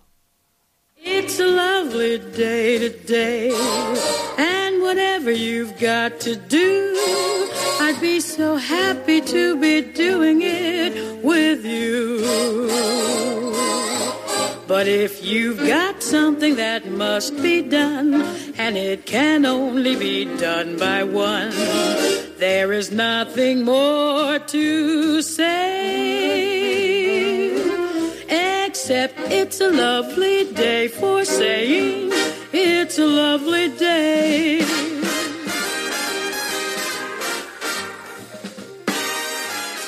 No, Javier Ángel, no directos compañeros de diálogos con la ciencia, no, queridísimos oyentes de Radio María. Claro que no es un día cualquiera, ningún día es un día cualquiera y este 18 de enero que nos disponemos a comenzar hoy tampoco, porque en fecha tal, pero del año 1150, el conde de Barcelona, Ramón Berenguer IV, cede al abad Sancho, de la abadía francesa cisterciense de Fonfroide los terrenos para la construcción del monasterio de Poblet, panteón de la Casa de Aragón, en el que se hallan enterrados ocho reyes aragoneses. Alfonso II el Casto, Jaime I el Conquistador, Pedro IV el Ceremonioso, Juan I, Martín I el Humano, Alfonso V el Magnánimo, Fernando I de Antequera y Juan II, padre de Fernando el Católico, enterrado ya en Granada. Y hoy un capítulo especialmente fecundo de la labor fundadora de los españoles en América, ya que en 1535 en Perú el explorador y conquistador español Francisco Pizarro funda la Ciudad de los Reyes, dedicada a los Reyes Magos, hoy llamada Lima, capital primero del Virreinato del Perú y hoy de la República Peruana.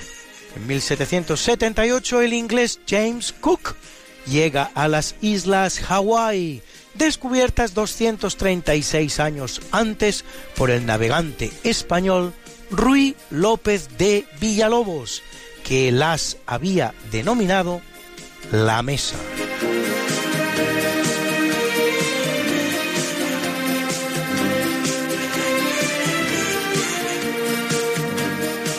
Y ahora tres fechas de suma importancia en la historia de Alemania, porque en 1701 en Königsberg, Monte Real, que tal sería su traducción, ciudad hoy día rusa, por cierto, con el nombre de Kaliningrado, ciudad de Kalinin, importante dirigente soviético, el príncipe Federico de Hohenzollern es coronado rey de Prusia, convirtiendo el antiguo ducado en reino.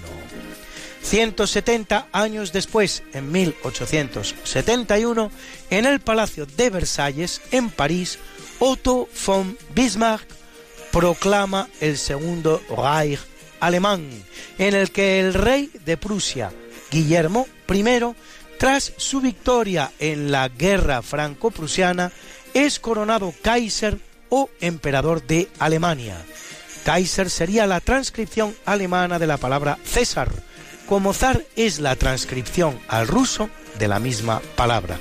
Y en 1919, en idéntico escenario, los vencedores de la Gran Guerra o Primera Guerra Mundial inauguran la conferencia de paz que le pone fin, uno de cuyos acuerdos estipula la reducción territorial de Alemania y el pago de descomunales indemnizaciones, lo que se va a constituir en el caldo de cultivo ideal para el estallido 20 años después de la Segunda Guerra Mundial, hasta el punto de que el general francés Charles de Gaulle gustaba de hablar de los dos conflictos como una sola guerra, a la que llamaba la Segunda Guerra de los 30 años.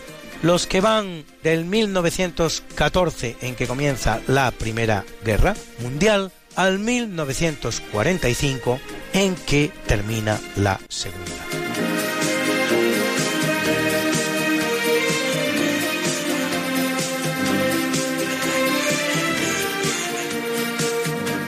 Y es una fecha importante en la vida de la ciudad española de Barcelona, pues en 1764 se crea la Conferencia Físico-Matemática Experimental, base de la Academia de Ciencias y Artes de la ciudad, y en 1941 el Museo Marítimo de Barcelona. Y en 1977 un grupo de científicos identifica la bacteria responsable de la misteriosa enfermedad de los legionarios, la legionelosis, que cursa con neumonía atípica y fiebre muy alta. La bacteria se reproduce en los sistemas de agua y es muy resistente al cloro que sirve para potabilizarla. Por cierto, ¿sabe usted de dónde viene la palabra potable? Viene del verbo latino potare, que no significa potar, como algún malintencionado podría pensar, sino beber.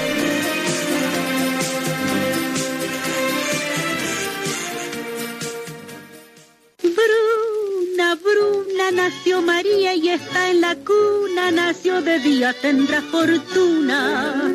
Por dar a la madre su vestido largo y entrar a la fiesta con un traje blanco. Y será la reina cuando María cumpla 15 años. Te llamaremos Negra María, Negra María que abriste los ojos en carnaval. En el capítulo del natalicio nace en 1689 Charles-Louis de Secondat, escritor y político francés más conocido como Barón de Montesquieu o simplemente Montesquieu, recordado por su obra El espíritu de las leyes, donde presenta su teoría de la separación del poder político en tres subpoderes, el ejecutivo, el legislativo y el judicial, teoría que constituye hoy uno de los grandes acuerdos existentes en los sistemas políticos, bien que en algunos se implemente de forma más real y en otros de forma simplemente aparente. Y en 1733 el alemán Caspar Friedrich Wolff, uno de los padres de la ciencia de la embriología, que presenta en su obra Teoria Generationis.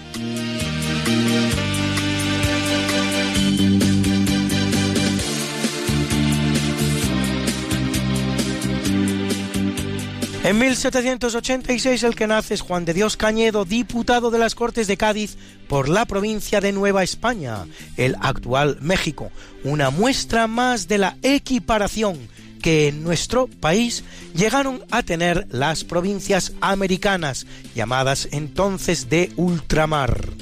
Al producirse la independencia de México, llegará a canciller. Y en 1815 el teólogo alemán Konstantin von Tischendorf, importante estudioso de los manuscritos bíblicos, descubridor del importantísimo Código Sinaítico, uno de los códices completos más antiguos del Nuevo Testamento, que incluye además fragmentos importantes del Antiguo.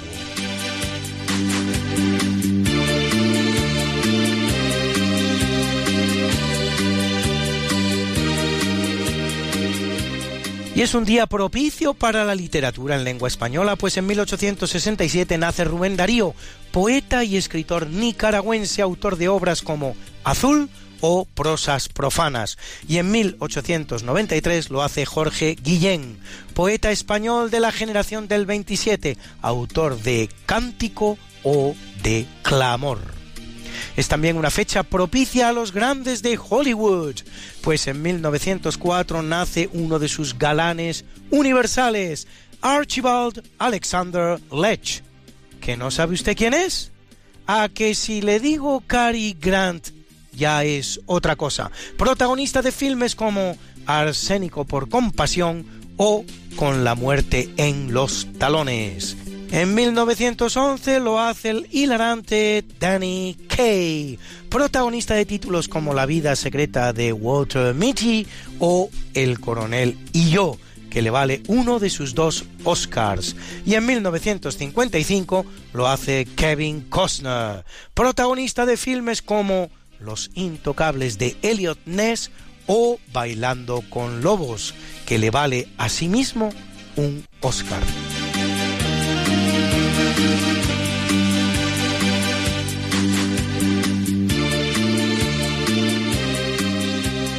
Y en 1921 nace el japonés Yoichiro Nambu, Nobel de Física 2008, por sus trabajos sobre carga de color de la cromodinámica cuántica, ruptura espontánea de simetría electrodébil en la física de partículas y teoría de las cuerdas. Y en 1933 Ray Dolby, ingeniero estadounidense, inventor del sistema de sonido conocido como Dolby NR, de gran aplicación en cinematografía y reproducción musical.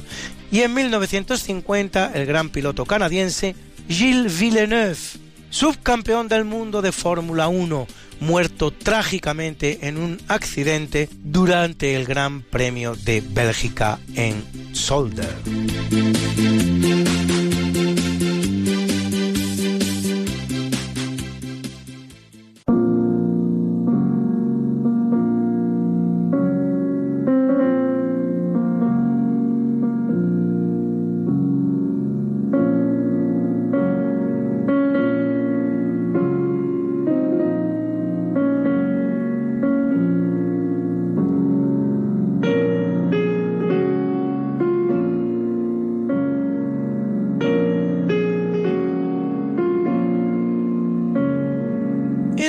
Capítulo del obituario muere en 1747 Antonio de Literes, compositor español, uno de los primeros en el género de la zarzuela, autor de Júpiter y Danae, o también de Antes difunta que ajena. Qué bonito título.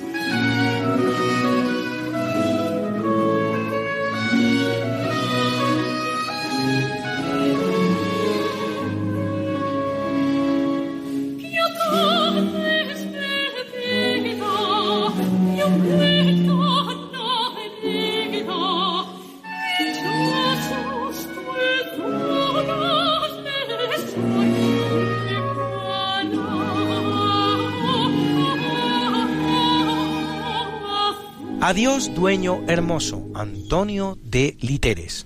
Y en 1890, a la temprana edad de 45 años, el que muere es Amadeo de Saboya, rey que fue de España entre 1871 y 1873, que hubo de capear con una España en crisis, rota, que se desangraba con los conflictos cubanos, las guerras carlistas y las conspiraciones republicanas. Estaba tomando un café en la cafetería madrileña Fornos cuando se entera de que había sido depuesto por las Cortes, tras lo cual con toda calma anula el pedido, se va a la embajada italiana y abdica, lo que hará con estas palabras.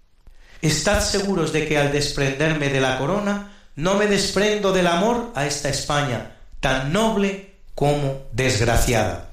Antes había dicho, si fueran extranjeros los enemigos de España, pero son todos españoles. Adiós,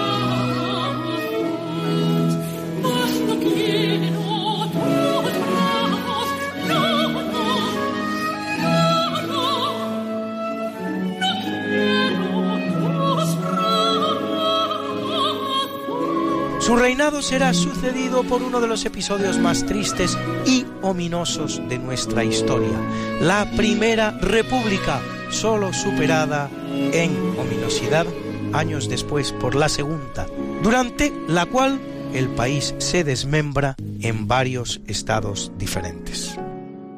Y en 1936 muere en Londres el escritor británico nacido en la India, Rudyard Kipling, Nobel de Literatura 1907, autor de El libro de la selva o El hombre que pudo ser rey. Y en 1995 el alemán Adolf Butenandt, Nobel de Química 1939 por sus trabajos sobre hormonas sexuales o feromonas premio que el régimen nacional socialista en el poder le obligará a rechazar, aunque finalmente lo terminará recogiendo en 1949. Y en 2008 en Reykjavik, Bobby Fischer, campeón del mundo de ajedrez en 1972, norteamericano que en plena Guerra Fría rompe con la hegemonía soviética del ajedrez destronando a Boris Spassky.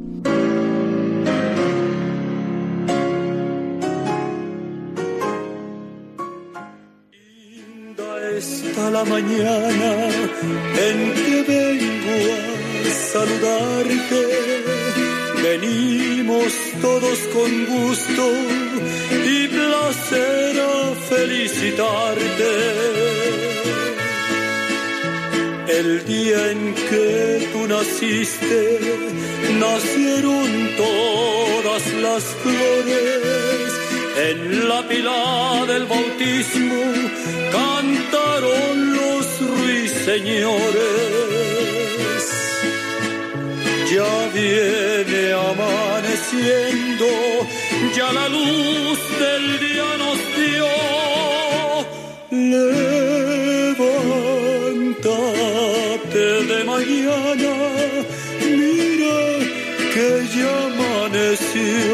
Y felicitamos hoy al ingeniero y empresario español José Ignacio López Arriortúa, conocido en su día como Super López, directivo de empresas como General Motors u Opel, que cumple 78, y a Iva Zanicchi, presentadora de televisión y cantante italiana que cumple 79 y nos canta este maravilloso La riva bianca, la riva nera, la orilla blanca, la orilla negra, hermoso alegato contra la guerra. Signor capitano, si fermi qui. Sono tanto stanco, mi fermo sì. Attento sparano, si butti giù, sto attento, riparati anche tu. Dimmi un po' soldato di dove sei. Sono di un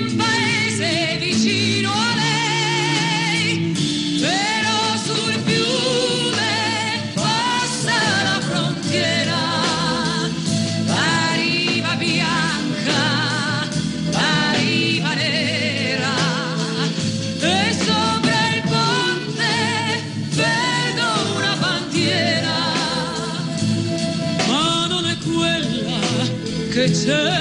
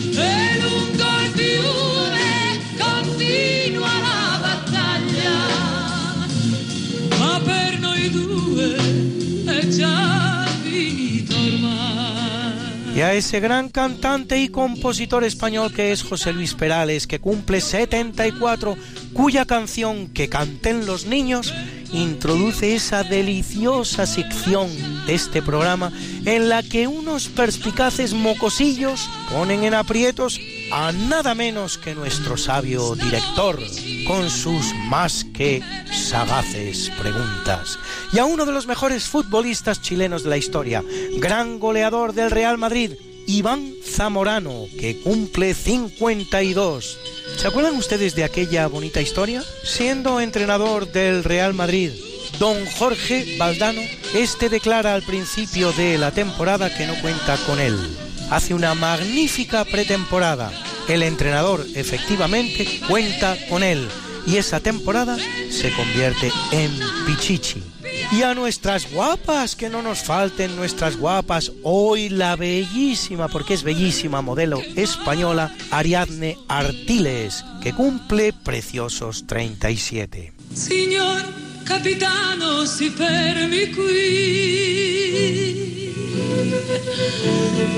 Sono tanto stanco, mi fermo. Y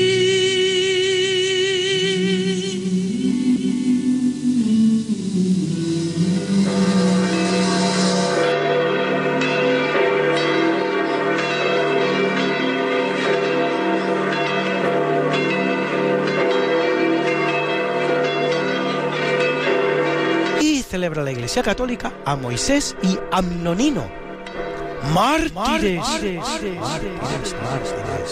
y a Margarita de Hungría, princesa, a Aleógenes, Cirilo, Sulpicio, Venerando y Volusiano, obispo, a Deícola, abad, a Prisca, Librada y Faustina, y a Leobardo, confesor. Y como yo sé que a muchos de ustedes les gustan estas efemérides, pues pueden ustedes consultarlas como siempre en el medio Religión en Libertad, en la columna En Cuerpo y Alma, donde las colgamos para ustedes cada semana. semana. Got something that must be done, and it can only be done by one. There is nothing more to say, except it's a lovely day for saying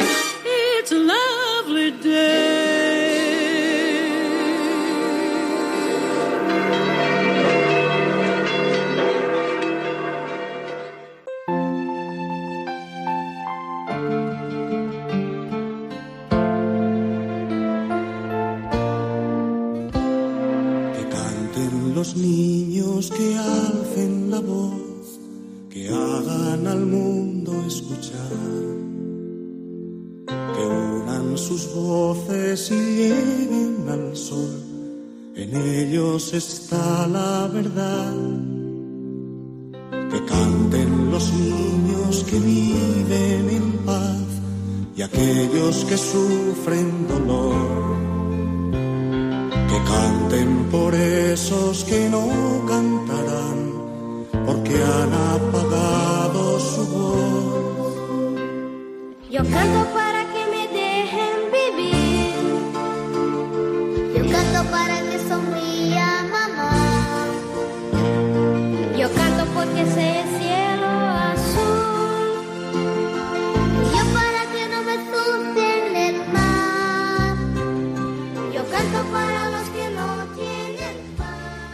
Good evening and welcome to the section. Preguntas sencillas a conceptos complejos. In this program, Diálogos con la Ciencia. In Radio María, Spain with the Kid. Good evening, Balduino. How old are you? I am 12 years old.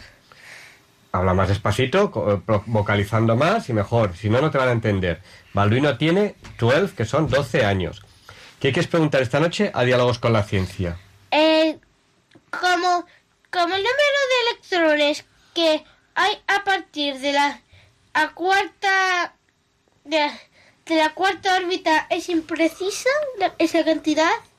En plan que pueden decir que se dice eh, que puede haber in- infinitos.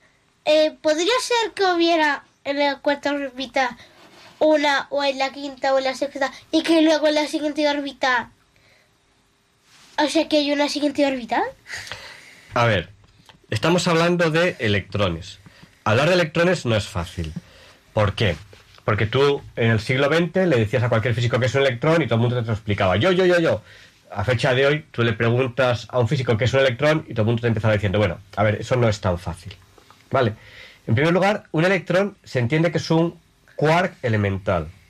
Es una partícula que está compuesta únicamente de un quark. A fecha de hoy, que se sepa. Eh, sus características son que prácticamente no tiene masa, prácticamente no tiene masa, eh, tiene carga eléctrica negativa, Sí, no sé. Es Y- que de hecho es que la electricidad son ele- electrones yendo eh, ordenadamente. sí, bueno, son ordenadamente, pero no se sabe mucho más qué es un electrón, ¿no? Entonces la teoría de cuerdas dice que es como una especie de cuerda en el espacio que vibra en alguna de las 11 dimensiones que la teoría de cuerdas maneja, de las cuales nosotros reconocemos tres macroscópicamente como, como dimensiones espaciales. ¿Vale? Entonces, en primer lugar, no tenemos bien claro qué es un electrón. Tienen propiedades como por ejemplo el spin, que nosotros lo, para verlo visualmente, es el giro hacia un lado o el giro hacia el otro. ¿Vale? Y como partícula subatómica Y, que es... y sabemos por qué. Y sabemos por qué son los únicos que no están en el núcleo y solo están en las órbitas. No, no, no son los únicos. Hay, hay otros que no están en el núcleo. Lo que ocurre que eh, generalmente muchos otros, muchos otros quarks no orbitan. ¿Vale? Eso, es- eso es por atracción gravitatoria. O sea, el núcleo tiene carga fundamentalmente positiva Y, y se atrae. Perdón, y neutral, he- he- porque he tiene, dicho- he dicho gravitatoria, Tiene no. protones y, y neutrones. Los protones tienen carga positiva y los neutrones no tienen carga. Sí, pero el núcleo tiene carga total eh, positiva. Entonces, por atracción, he dicho gravitatoria, es un error, por, por, eh, eh, atracción eh, electromagnética, el electrón está atrapado en el campo electromagnético del núcleo. Atrapado quiere decir que no tiene energía suficiente para salir. En cuanto a la forma de orbitar, hay muchas formas de el lugar geométrico de los puntos en el cual la probabilidad de que se encuentre el electrón es mayor de un 99,98%. Eso es la órbita. La órbita es el lugar geométrico de los puntos del espacio en los cuales la probabilidad de que esté el electrón es mayor que un número muy grande por ciento. ¿Vale? Esas órbitas tienen distintas eh, formas, eh, circulares, ovaladas, en forma de torpedo. Entonces, y luego están las más cercanas a las más lejanas, la 1, la 2, la 3, la 4, la 5. El cómo se van... La primera tiene dos electrones. La se- segunda creo que eran 8. Luego la siguiente ocho. creo que eran 18. Y luego Sí, la pero- cuarta. pero repartidos, re- el, el- el- la- la- el lugar geométrico donde, donde se entiende que esos electrones tiene formas diferentes, ¿no? Por ejemplo, la primera es prácticamente una esfera, la segunda hay unos, unos que estarían como en una esfera, otros que estarían como una especie como de eh, como de formas de torpedos hacia los dos lados, otros que están, las formas van siendo cada vez más complejas. Entonces, eh, hay unas leyes básicas para, para repartir electrones. No se reparten capa por capa. Empieza en la capa primera, luego pasa a la segunda, pero interfiere con la tercera, luego la tercera interfiere con la cuarta, así sucesivamente. Es decir, no se, no se, no se reparten capa por capa. Pero sí hay unas leyes de reparto. Vale. Es un tema muy complejo, Balduino, y difícil de resolver. No sé si con esto te he aclarado Sí, algo. como la arregla de que, de que no puede haber otra órbita más este que no se completa la anterior. Eh, no, eh, a veces hay, hay- pas- pasan de la capa 3 a la capa 4, lo que ocurre que eh, sí que en No, a general... me refiero en la 1, 2, 2 y 3. Hasta que no se completa la 1 no puede haber una segunda órbita. Claro. Y, hasta que no Y se la segunda, curiosamente, no curiosamente a los electrones les gusta estar de dos en dos. Es algo curioso. Es decir, cuando no hay dos en la misma órbita, hay una eh, hay unas ganas, entre, por decirlo de alguna manera, que tiene el electrón de estar de dos en dos. Es algo curioso, ¿no? ¿Y cómo se sabe eso? ¿Porque se mueve muy raro? A nosotros también, nosotros también tenemos la esperanza de estar de dos en dos, con amigos o lo que sea, ¿no? Dime, Y Ruth. para producirse biológicamente. Eh, ¿Qué es un electrón? Un Es electrón. una partícula. Es una partícula- Con carga negativa. Una partic- partícula? Una partícula eh, subatómica con carga negativa y, y que en principio se entiende que es un quark indivisible. ¿Vale? sus voces y lleguen al sol. En ellos está la verdad. Que canten los niños que viven en paz y aquellos que sufren dolor. Que canten por esos que no han apagado su voz. Good evening, Ruth. How old are you? I am 12 years old. 12? 11. 11. Ruth tiene 11 años. ¿Qué quieres preguntar esta noche a Diálogos con la Ciencia? Eh, ¿Puedes decirle en inglés la pregunta? Sí, venga, yo lo traduzco. Eh, well, eh, today I like to you ask me something, but not so difficult. Some easy, but not so easy. A ver, esta sección... eh, ¿quieres que te- eh, Ruth dice que quiere que yo le pregunte algo, pero que no sea muy difícil. A ver, esta sección se, se llama Preguntas sencillas a conceptos complejos. Entonces, yo lo que te querría preguntar es qué tipos de telescopios hay. ¿Lo sabes o no? A ver, yo no me sé los nombres, pero pero me sé más o menos pero me sé más o menos de qué va cada uno. Mira, uno por ejemplo es para ver los planetas y todo eso, pero Mira, no muy cercano. a ver, primero hay que explicar qué es un telescopio. Ah, yo, un telescopio es por donde por la noche puedes ver las estrellas, los planetas. Sí. Las cosas ver, que hay en un el telescopio es eh, un conjunto de elementos ópticos que permiten ver una imagen muy, muy lejana, eh, muy, muy ampliada. Como una lupa. ¿Eso cómo se hace? Pues vamos a ver. Es difícil de entender, difícil de entender, pero eh, la imagen de un objeto eh, está en la luz que emite. Es decir, eh, es la luz de un emisor de luz, como por ejemplo el sol, da al objeto, esa luz se refleja y ahí está la imagen del objeto, va, va viajando con esa luz. En forma de que hay una lente que se llama ocular, y esa lente ocular mira un lugar del espacio en el que ahí no hay nada. El lugar al que mira el ocular, ahí no hay nada. Bueno, pues ahí está la imagen de un objeto que está en otro lugar. Entonces el telescopio lo que hace es que un conjunto de elementos ópticos, generalmente lentes y espejos, colocan la imagen en un sitio. El objeto no está ahí, pero colocan la imagen en ese sitio. Y entonces con el ocular se mira ese lugar y se ve el objeto. ¿Vale? Entonces lo que hay que intentar es que ese juego de lentes y objetos amplíen mucho la imagen respecto a cómo se ve con el ojo simple, el ojo desnudo, que se llama, el ojo sin nada, ¿no? Vale. Entonces, hay que buscar la manera de que ese conjunto de lentes y espejos amplíen mucho la imagen. Entonces, ¿eso cómo se hace? Fundamentalmente, hay dos tipos de, eh, de telescopios. Los de transmisión, los que tienen unas lentes por las cuales va pasando la imagen y las lentes la van ampliando, y los de reflexión, que tienen unos espejos que eh, en vez de ser planos, son cóncavos, generalmente, pueden ser convexos, son cóncavos, y en cada, en cada rebote van aumentando, van aumentando el tamaño de, la imagen. Luego hay muchos tipos, los newtonianos, los Cassegrain, hay de muchos tipos. Bueno, pues esto es la idea de un telescopio. Y uno puede inventarse su propio tele- telescopio. Por ejemplo, el padre Manuel Carreira, que le hemos entrevistado muchas veces aquí en Diálogos con la Ciencia, él hizo su primer telescopio con un par de lentes. Cogió una lente de no me acuerdo qué objeto y con eso hizo una lente para, para eh, concentrar la luz y ampliar la imagen y con eh, las gafas de, no sé, no me acuerdo si me dijo que era su madre o su abuela, hizo el ocular. Y con eso hizo un telescopio con el que podía llegar a ver, nos contó eh, en, un programa de radio hace muchos años, con el que podía llegar a ver los anillos de Saturno. Es decir, ese telescopio era mejor que el que en su momento que el que en su momento hizo Galileo, en el cual Galileo apreciaba de forma tenue los, los anillos de Saturno. Pero el padre Manuel Carreira después, ese fue su primer telescopio cuando él era niño. Eh, después, cuando ya fue siendo mayor y fue adquiriendo más conocimientos, él inventó, que es un invento suyo, un telescopio que era en un círculo rodeado de eh, la capa de mercurio que da los espejos, iba viendo rebotes de un lugar a otro del círculo y con varios rebotes conseguía que la imagen llegase a un lugar y ahí, la- miraba con un ocular.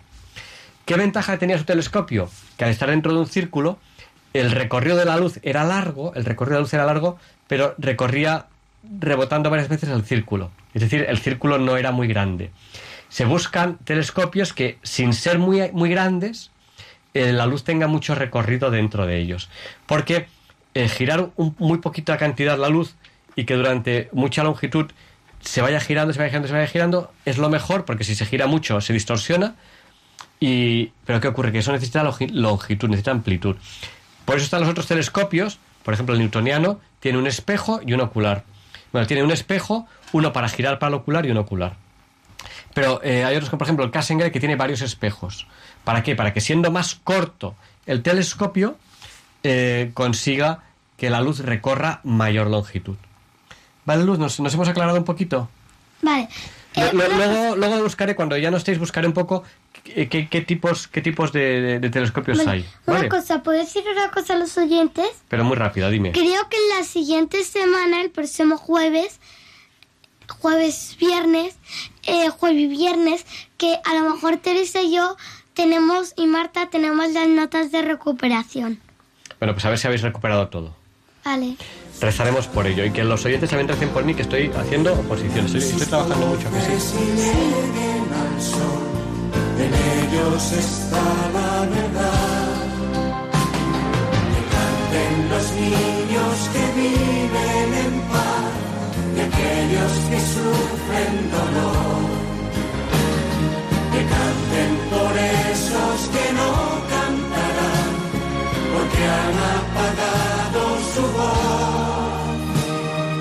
Canto porque sea verde el jardín y yo para que no me apaguen el sol. Good evening, Teresa. How old are you? I am nine years old. Eh, ¿Qué quieres preguntar? Eh, Teresa tiene nueve años. ¿Qué quieres preguntar esta noche a Diálogos con la Ciencia? Que lo, lo que has dicho antes de Ruth, eh, ¿qué tipos de telescopio hay? ¿Qué tipos de telescopios hay? Bueno, pues a ver, yo voy a intentar algunos que recuerde y otros que mientras ha sido la música pues he podido, he podido buscar un poco de información. Yo decía que telescopios fundamentalmente hay dos tipos. Los refractores, que la, eh, la imagen pasa por una lente que refracta, ¿vale? Los refractores son los de lente. Los reflectores, que son los de espejo, ¿vale? La lente es un cristal cuya superficie es curva y tiene distinta curvatura en los dos lados. Eh, el, el espejo del, del reflector es un espejo cóncavo o convexo. Entonces están fundamentalmente los refractores, los reflectores y luego están los catadióptricos. Los catadióptricos que tienen ambas cosas. Tienen lentes y tienen espejos. Esta es la, categoría principal que hay en telescopios. Pero luego hay de muchos tipos, hay de muchos tipos, ¿no? Eh, yo qué sé, pues está el espectro helioscopio, que lo que analiza es el espectro de la luz, o sea, que, que- qué longitudes de ondas tiene esa luz, el espejo líquido, espejo de Panal, el gran refractor, el telescopio gregoriano, el Maksutov, este si queréis os lo explico ahora un poquito, eh, el telescopio refractor, que ya lo hemos hablado, el reflector, el acromático, el catadióptrico, el de Cassegrain, que lo podemos también estudiar ahora, el de tres espejos anasigmático, el de Nasmith, el de Dobson, el newtoniano. El newtoniano es el reflector habitual, el telescopio reflector habitual se llama el newtoniano de Newton, el Richter Chrétien, eh, el telescopio Volter, radiotelescopios también, los hay que no solamente son con luz, sino con, con radio. Entonces, por ejemplo, el Maksutov es un telescopio que la imagen se refleja en un espejo al fondo del tubo, igual que el newtoniano, y esa imagen se refleja hasta un segundo espejo que está en la entrada del tubo, está soportado por un cristal, y de ese segundo espejo se vuelve a reflejar a un ocular que está justo en el centro del espejo anterior. Es un telescopio que la ventaja que tiene respecto al newtoniano habitual es que como tiene dos rebotes, la longitud del tubo es la mitad. Y bueno, ¿y ¿por qué esa, esa idea de que la longitud del tubo sea, sea la mitad? Pues esa idea es porque cuanto más pequeño sea el tubo, por ejemplo, menos le afecta al viento cuando se hace una observación. Porque un, un movimiento muy pequeño del, del telescopio, porque el viento afecta al tubo, pues, pues es un gran movimiento ¿no? en, el- en la imagen que se está viendo. Eh, este, este telescopio tiene, tiene un problema, que eh, tiene aberraciones, tiene aberraciones de, en la imagen, lo que se llama, por ejemplo, la, la coma. ¿Qué es eso de la coma? ¿Qué es eso de la coma? Pues la coma es que eh, es una aberración cromática de algunos sistemas ópticos y es porque las lentes o los espejos tienen un efecto que crean eh, que además de que se ve, por ejemplo, la estrella, se ve como en un color diferente, a lo mejor un rojo o algo así, se ve como una rayita, como una especie de coma en uno, en uno de, los lados, ¿no? Eh, es una propiedad de los espejos eh, parabólicos y, es una propiedad que a veces es, es difícil, a veces es, difícil de, resolver. Tienen, por ejemplo, em, el Maksutov, el Richard Christian, el Barlov tienen esta, este, este efecto, ¿no? Eh, pues el Richard Christian, no, perdón, el, el está pensado para eliminar la coma, ese, efecto de coma que, sí que tiene el que acabamos de explicar, que es el Maksutov.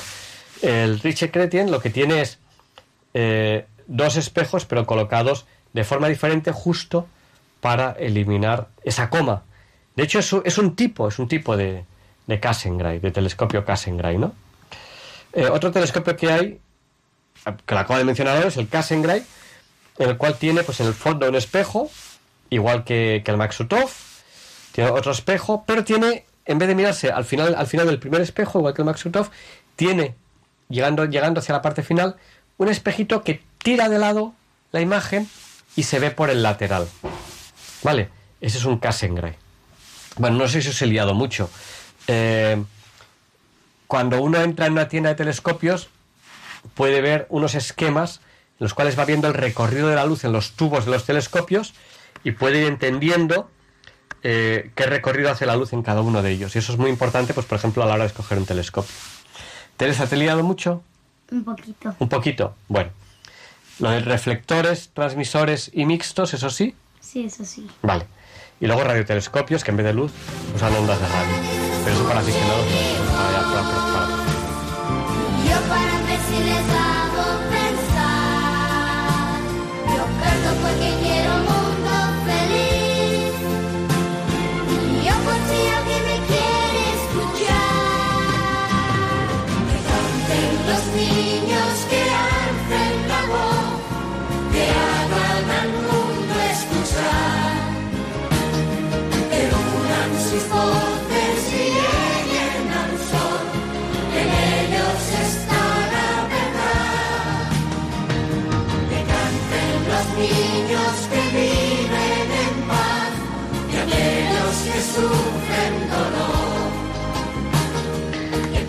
Good evening, Marta. How old are you? I am seven years old. Marta tiene siete años. ¿Qué quieres preguntar esta noche a Diálogos con la Ciencia? ¿Qué es un torpedo?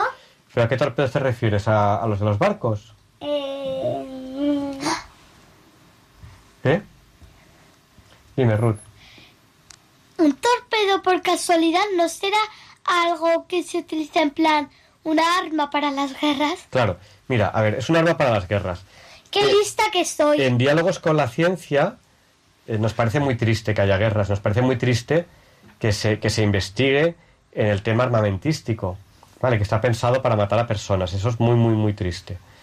Eh, estamos completamente en contra, fundamentalmente, de, de las pistolas. Las pistolas están pensadas para matar a personas. No se usan para caza ni para ninguna otra cosa.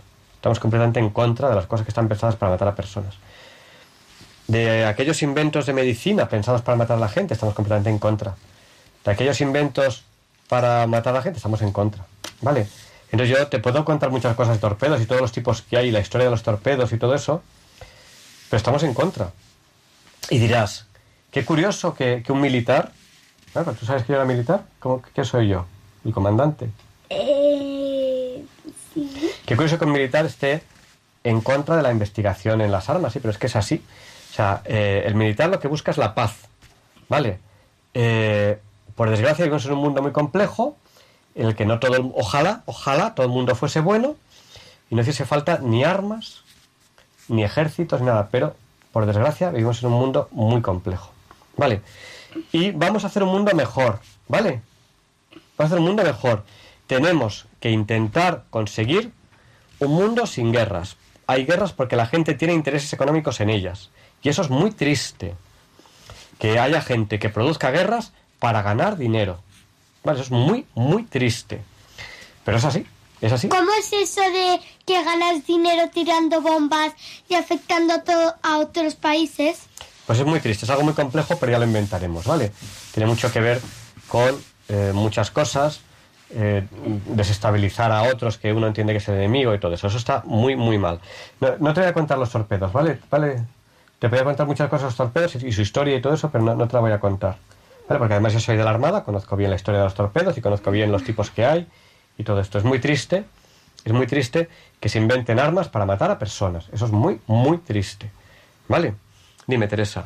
Que yo, yo creo que es que sé que, que sé lo que ocurre, cómo ganan dinero.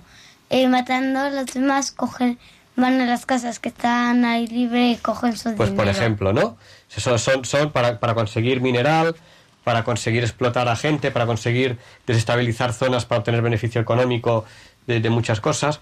Aquí en Diálogos con la Ciencia hay una cosa que decimos muy importante y es, si queremos, mañana, pero mañana es mañana, no, no el día de mañana. Mañana puede no haber guerras y no haber hambre en el mundo.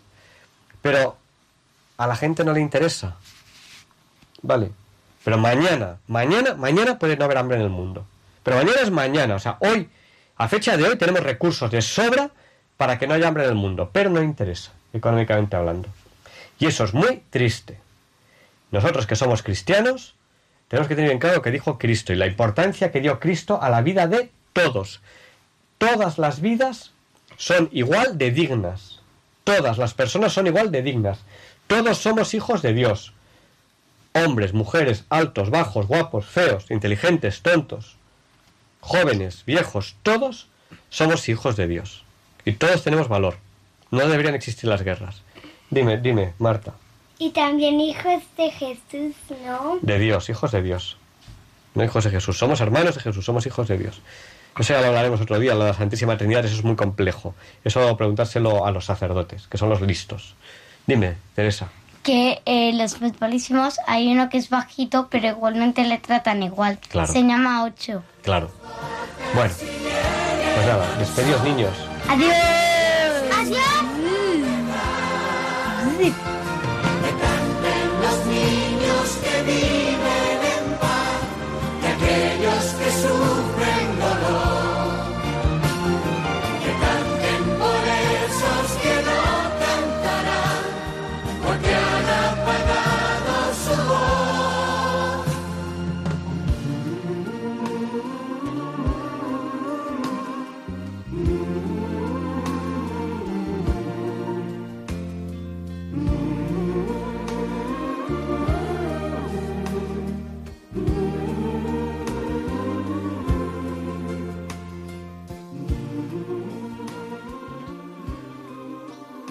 y Alfonso Carrascosa presenta la sección Católicos y Científicos.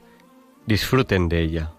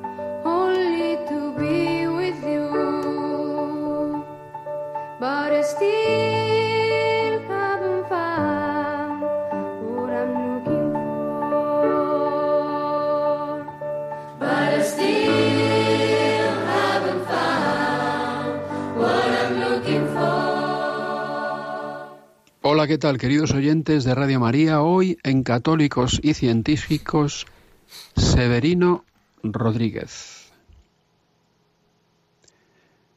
Severino Rodríguez, además de sacerdote de la Iglesia Católica y fraile religioso agustino,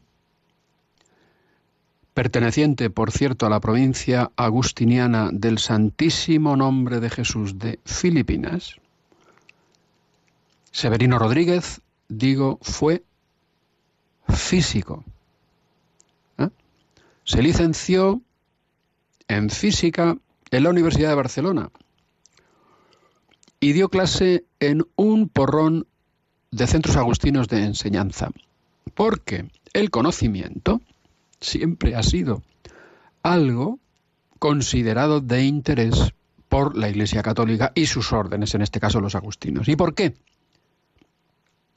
Pues porque por las obras se puede conocer al Creador.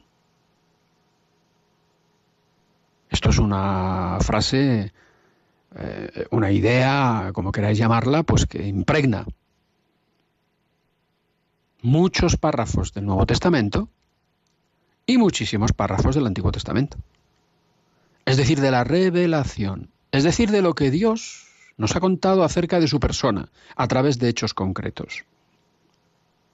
Por lo tanto, se ha dado en hablar, se ha convenido en hablar de algo que quizás os suene, porque, bueno, entre otros yo, un servidor, os lo he dicho muchas veces, que es la matriz cultural cristiana, que es lo que explica que en Occidente el conocimiento, la ciencia, la universidad haya tenido el desarrollo que ha tenido frente a otros lugares de la Tierra.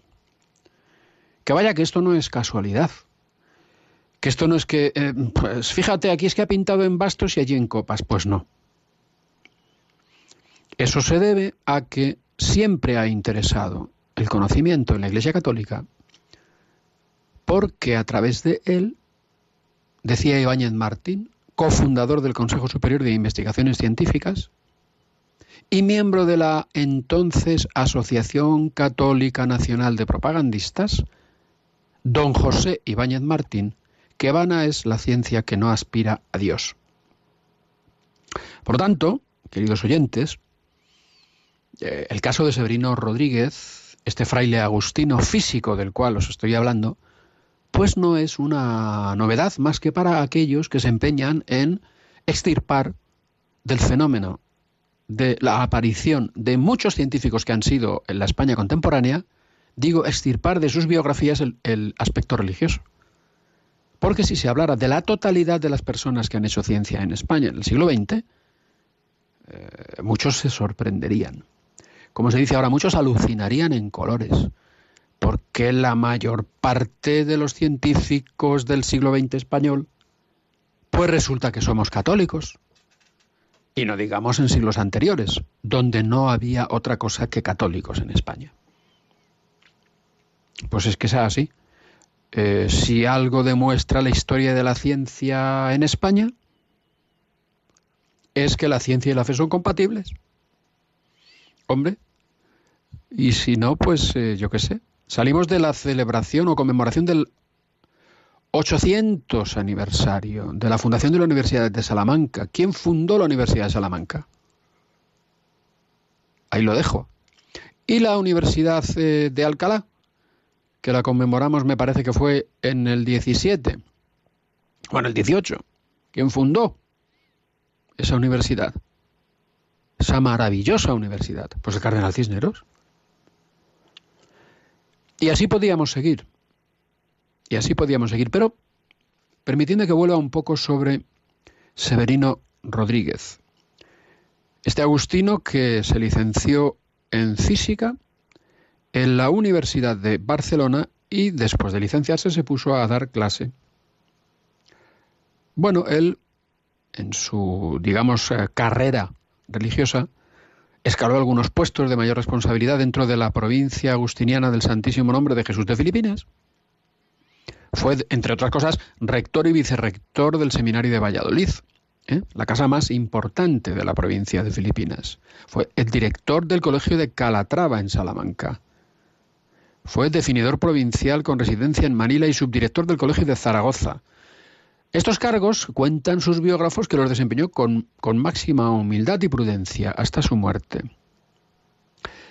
Entre 1914 y 1923, Severino Rodríguez publicó asiduamente sus artículos científicos en la revista España y América. Después de terminar sus estudios civiles y eclesiásticos, fue enviado por sus superiores como profesor de matemáticas al colegio establecido por la orden en Alemania, algo que hizo por obediencia. Aprendió alemán, todas las nuevas corrientes pedagógicas. Ojo, aquí abro un paréntesis. Otra mentira del laicismo es que en cuestión de pedagogía en la España contemporánea, nadie más hizo nada que la institución libre de enseñanza. Mentira. Y tendré oportunidad de demostrarlo con hechos concretos. Mentira. Sea, que no os cambien el agua, que no. O sea, que si ha habido una institución a lo largo de la historia, en España sobre todo, pero en el mundo, ¿eh? interesada por el desarrollo pedagógico y por transmitir y transferir el conocimiento a las nuevas generaciones, esa institución ha sido la Iglesia Católica. Por favor. ¿eh? Y en España, en el siglo XX, el desarrollo pedagógico no fue en absoluto monopolio de la institución libre de enseñanza, que por cierto no era precisamente no religiosa, Sí es verdad que ciertamente algo anticatólica, pero no era ni mucho menos no religiosa, ni Francisco Giner de los Ríos, ni Cosío, ni Jiménez Fraud, eh, ni María de Maeztu, ni etcétera, etcétera, etcétera, eran personas religiosas. Muchos de ellos eran católicos practicantes, que sufrieron un exilio interior anterior al de la guerra civil, en virtud del cual no se manifestaron católicos porque para trabajar en obras, eh, digamos de alguna manera, inspiradas o controladas por gente afín a la institución libre de enseñanza, si decías que eras católico y ver fuera. Porque eso sí eran laicistas. Eran laicistas, ¿vale? Severino Rodríguez. Sigo comentando cosas de su vida y vamos terminando. Fue durante tres años profesor de las asignaturas de álgebra, trigonometría, física y química en el Colegio de Segunda Enseñanza de Nuestra Señora de la Encarnación de Llanes, donde conoció a otro científico católico agustino, el padre Luis María de Unamuno, micólogo vasco y gran especialista en flora microscópica, encargado de impartir las ciencias naturales en los centros educativos de Tapia de Casariego y Llanes durante 20 años. Y que en 1936 el padre Luis María de Unamuno fue detenido en Madrid durante la persecución religiosa y no lo fusilaron porque demostró que mantenía correspondencia con científicos soviéticos. Toma ya, chúpate esa mandarina, querido oyente de Radio María. Diálogos con la ciencia, católicos y científicos, Severino Rodríguez. Es decir, se libró de que lo fusilaran el padre Luis María Unamuno porque tenía correspondencia científica con soviéticos. Fijaros la estrechez de miras de la gente que quiso fusilar al padre Luis María de Unamuno, ¿eh? Frente Popular, y la amplitud de miras del padre Luis María de Unamuno, que se carteaba con científicos ateos de la entonces Unión de Repúblicas Socialistas Soviéticas. Socialistas. socialismo. Nacionalsocialismo Hitler, socialismo Stalin Lenin. Asesinatos a porrillo. A porrillo, de científicos incluidos. Mirad lo que yo he escrito en internet sobre el caso Lysenko. El energúmeno este. Leerlo, leerlo, porque os va a interesar. Muchos agustinos no tuvieron la suerte del padre Luis María Unamuno, ¿eh?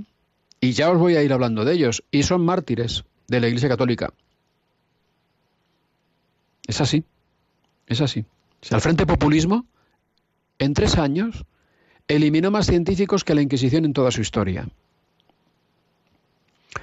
En 1915, Severino Rodríguez fue designado primer archivero y después director del Observatorio Meteorológico del Colegio de Madrid. Formó parte del Comité Local para la preparación del quinto Congreso de la Asociación para el Progreso de las Ciencias, celebrada en Valladolid en, 1500, en 1915. Severino Rodríguez, un agustino, preparó un congreso científico en 1915. Por favor, por favor. ¿eh?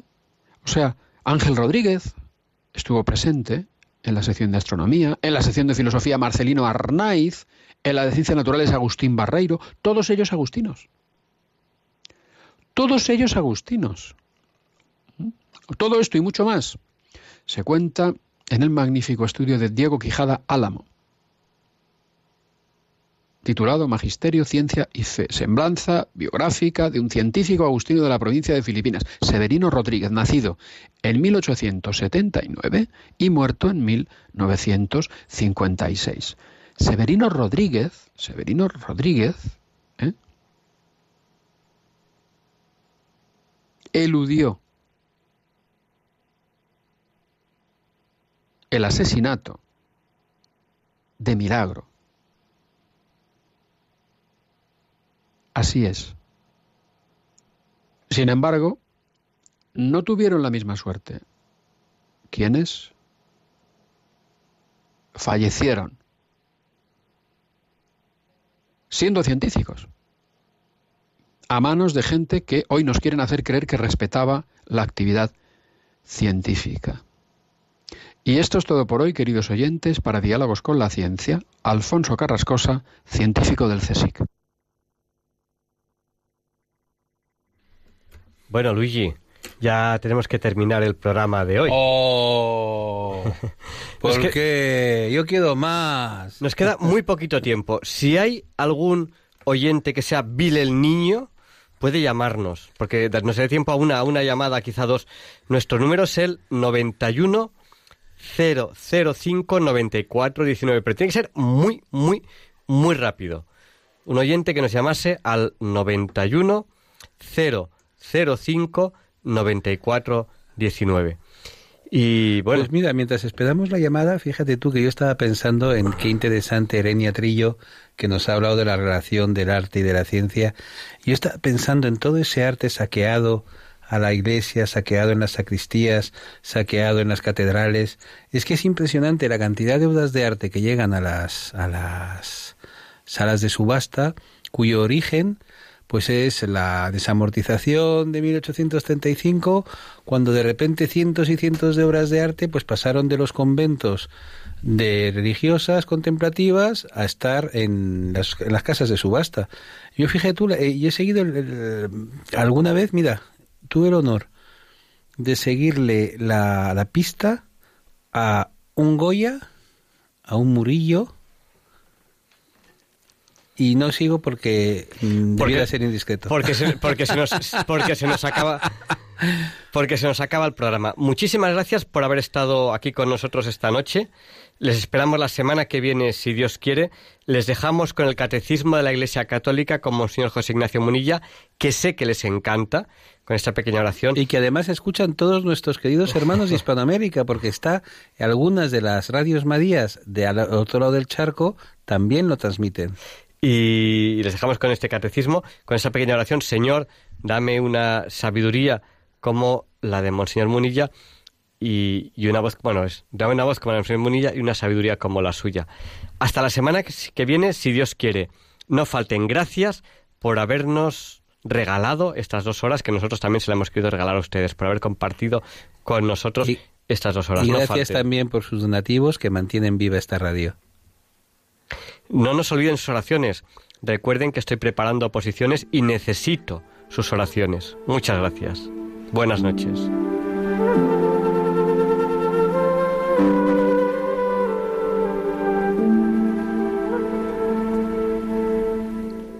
Y así concluye en Radio María el programa Diálogos con la Ciencia. Dirigido por Javier Ángel Ramírez.